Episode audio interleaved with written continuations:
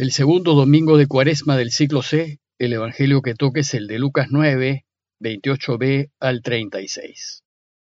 En aquel tiempo Jesús tomó a Pedro, a Juan y a Santiago y subió a lo alto de la montaña para orar. Y mientras oraba, el aspecto de su rostro cambió. Sus vestidos brillaban de blancos. De repente dos hombres conversaban con él, eran Moisés y Elías, que apareciendo con gloria hablaban de su muerte que iba a consumar en Jerusalén. Pedro y sus compañeros se caían de sueño, y espabilándose vieron su gloria y a dos hombres que estaban con él. Mientras estos se alejaban, dijo Pedro a Jesús, Maestro, qué bien se está aquí. Haremos tres tiendas, una para ti, otra para Moisés y otra para Elías. No sabía lo que decía. Todavía estaba hablando cuando llegó una nube que los cubrió. Se asustaron al entrar en la nube, y una voz desde la nube decía, Este es mi hijo, el escogido, escúchenle. Cuando sonó la voz se encontró Jesús solo. Ellos guardaron silencio y por el momento no contaron a nadie nada de lo que habían visto.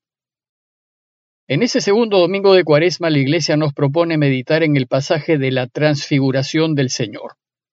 Se trata de un pasaje inusual en donde el marco y centro de ella es la oración de Jesús.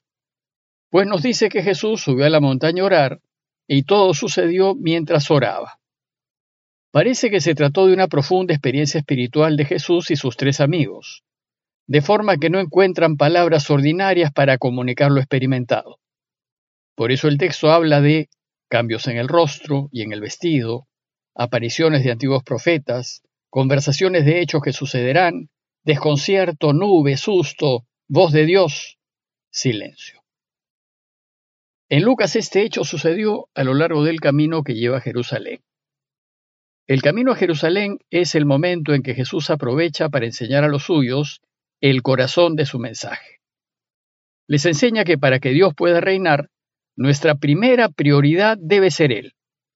Por eso debemos optar en favor de la vida y por todo lo que es bueno, recto y justo, y que no debemos tener otros quereres por encima de la justicia, la verdad y la vida y que todo otro querer de la vida, como familia, amigos, bienes, buen nombre, etc., deberá estar siempre subordinado a Dios.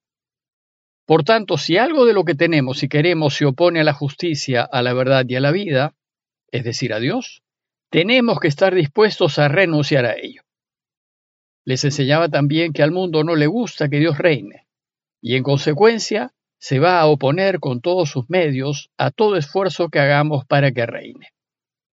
Ante esta amenaza, debemos considerar la posibilidad de perderlo todo hasta la vida. Eso significa que apostar por el reino es muy riesgoso. ¿Estamos dispuestos? En este contexto de enseñanza, Jesús les anuncia que por su opción por el reinado del Padre, ha decidido subir a Jerusalén y que allí lo tomarán prisionero y lo matarán. Jesús fue muy consciente de las consecuencias de anunciar que su Padre reinará, y sabía que si mantenía su opción por la justicia, la verdad y la vida, lo terminarían matando. Bueno, pues, el texto de la transfiguración que hoy estamos invitados a meditar se ubica inmediatamente después del primer anuncio de su pasión y su muerte. Se trató de un anuncio inesperado y difícil de entender y aceptar para sus discípulos. Como se podrán imaginar, este anuncio les cayó a todos como un baldazo de agua fría. Pues si lo apresaban y mataban, entonces no podía ser el Mesías, ni podía liberar a Israel. Ante este anuncio, las esperanzas de todos sus discípulos empezaron a derrumbar. En ese momento Jesús necesitaba reforzar al grupo, reafirmarlo en su camino. Necesitaba que los suyos sigan adelante, y que al menos sus más cercanos no pierdan la fe en él. Necesitaba que se convenzan que el camino que les está enseñando es verdadero y lleva la vida, a pesar de que a él lo vayan a tomar prisionero y matar. Por tanto, con el fin de confirmar sus enseñanzas y animarlos a seguir, mucho ayudará que sus discípulos experimenten al menos un pequeño adelanto del triunfo de su camino. Y el relato de la transfiguración fue esa experiencia. Es experiencia adelantada de lo que vivirán quienes apuesten por su camino. ¿Y por qué la Iglesia nos propone la transfiguración para este tiempo de cuaresma? Porque la cuaresma es una forma de actualizar, revivir y experimentar, a través de la oración, la penitencia y la austeridad, las consecuencias de la opción de caminar el camino de Jesús hasta el final. Además se ubica al inicio de la cuaresma, para invitarnos a reflexionar ya desde ahora en lo que nos espera si lo seguimos. El relato busca enseñarnos que si seguimos su camino con todas sus exigencias y dificultades, si bien experimentaremos oposición y resistencias, al final gozaremos del triunfo de la resurrección. De esta manera, la transfiguración no solo nos anima a recorrer la cuaresma con ilusión, sino que nos anima a apostar por la verdad la justicia y la vida con confianza, a pesar de las dificultades que tendremos sabiendo del fin glorioso que nos espera. Veamos brevemente este texto que está lleno de simbolismos a fin de subrayar las enseñanzas más importantes. Lo primero a subrayar es la importancia de la oración en el camino del seguimiento del Señor. Dijimos que todo el marco del relato es la oración de Jesús. Es la oración la que transforma a Jesús.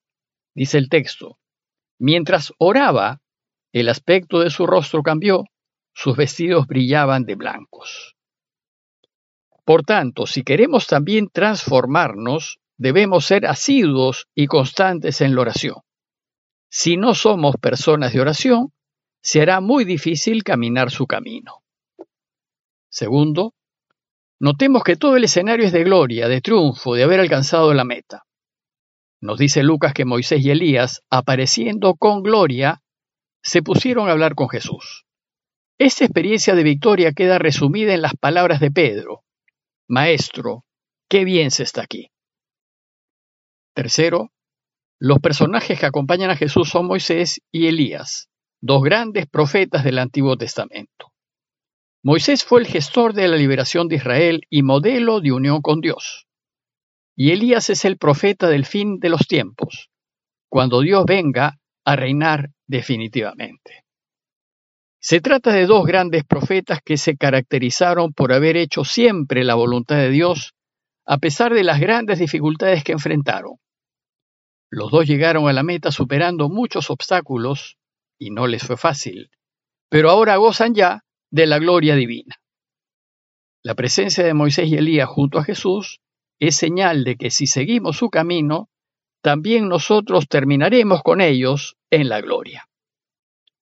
Cuarto, el tema de conversación entre Jesús y los profetas fue el camino que le queda por delante. Hablaban, dice el texto, de su muerte, la de Jesús, que iba a consumar en Jerusalén. La muerte de Jesús es la consecuencia lógica de su apuesta por el Padre. Es el resultado lógico de su vida consecuente en favor de la vida y la libertad.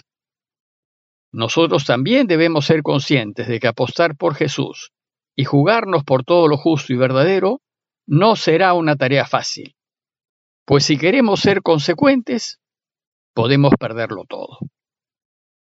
Quinto, Llama la atención que Lucas nos diga que Pedro y sus compañeros se caían de sueño. Esta observación de Lucas nos hace recordar al pasaje de la agonía en el huerto. En aquella ocasión Jesús también invitó a Pedro, Santiago y Juan a acompañarlo en su agonía, pero ellos en lugar de acompañarlo se quedaron dormidos. Sus más queridos amigos no lo acompañaron en dos de los momentos más importantes de la vida de Jesús. Este hecho es señal de que los discípulos no entendieron a Jesús ni su camino. Recién lo entenderán a partir de la resurrección. Solo reaccionan cuando el encuentro de Jesús con Moisés y Elías estaba terminando, pues dice el texto, espabilándose, vieron su gloria y a los dos hombres que estaban con él. Sexto. Sin embargo, Pedro y sus amigos perciben lo extraordinario del encuentro y atisban la gloria que le espera a Jesús y entonces Pedro intenta congelar esta experiencia. Maestro, dice, qué bien se está aquí. Haremos tres tiendas, una para ti, otra para Moisés y otra para Elías. Pero Lucas nos aclara y nos dice, no sabía lo que decía. En efecto, las tiendas hay que hacerlas al final. Las celebraciones del triunfo hay que hacerlas después de haber ganado. El arco del triunfo se construye después de haber vencido en la batalla. Antes, tienen que caminar el camino de Jesús. Séptimo, la nube. Todavía estaba hablando cuando llegó una nube que los cubrió y se asustaron al entrar en la nube. Aquí la nube es el símbolo de la presencia de Dios y señal del triunfo de su camino, pues lo verán venir sobre una nube del cielo. Y nos indica que el Padre está presente y que acompaña al Hijo en todas sus decisiones. Y octavo, finalmente, la voz de Dios. Una voz desde la nube decía, Este es mi Hijo, el escogido, escúchenlo. Con estas palabras, Dios Padre avala el camino elegido por su Hijo y son una confirmación más de la apuesta del Padre por Jesús. Son una invitación a escuchar a Jesús, pero no solo lo que nos gusta y acomoda de lo que nos dice, sino lo que nos desafía y desinstala. El relato de esta experiencia espiritual concluye con la vuelta a la normalidad de la vida. Cuando sonó la voz, dice el texto, se encontró Jesús solo. Ellos guardaron silencio y por el momento no contaron a nadie nada de lo que habían visto. Pedro, Santiago y Juan guardaron silencio porque no entendieron lo que pasó. Será después de la resurrección cuando reviven el recuerdo y descubren su significado. Recién entonces lo sucedido en la cima del Tabor tendrá pleno sentido para ellos. Ahora que estamos empezando la cuaresma, a través del relato de la transfiguración, la Iglesia nos invita a meditar en la gloria de Jesús para que al contemplar su gloria y meditar en su triunfo, saquemos fuerzas para seguir adelante. Pidámosle pues a Jesús su ayuda para poder caminar su camino y seguirlo hasta el final. Parroquia de Fátima, Miraflores, Lima.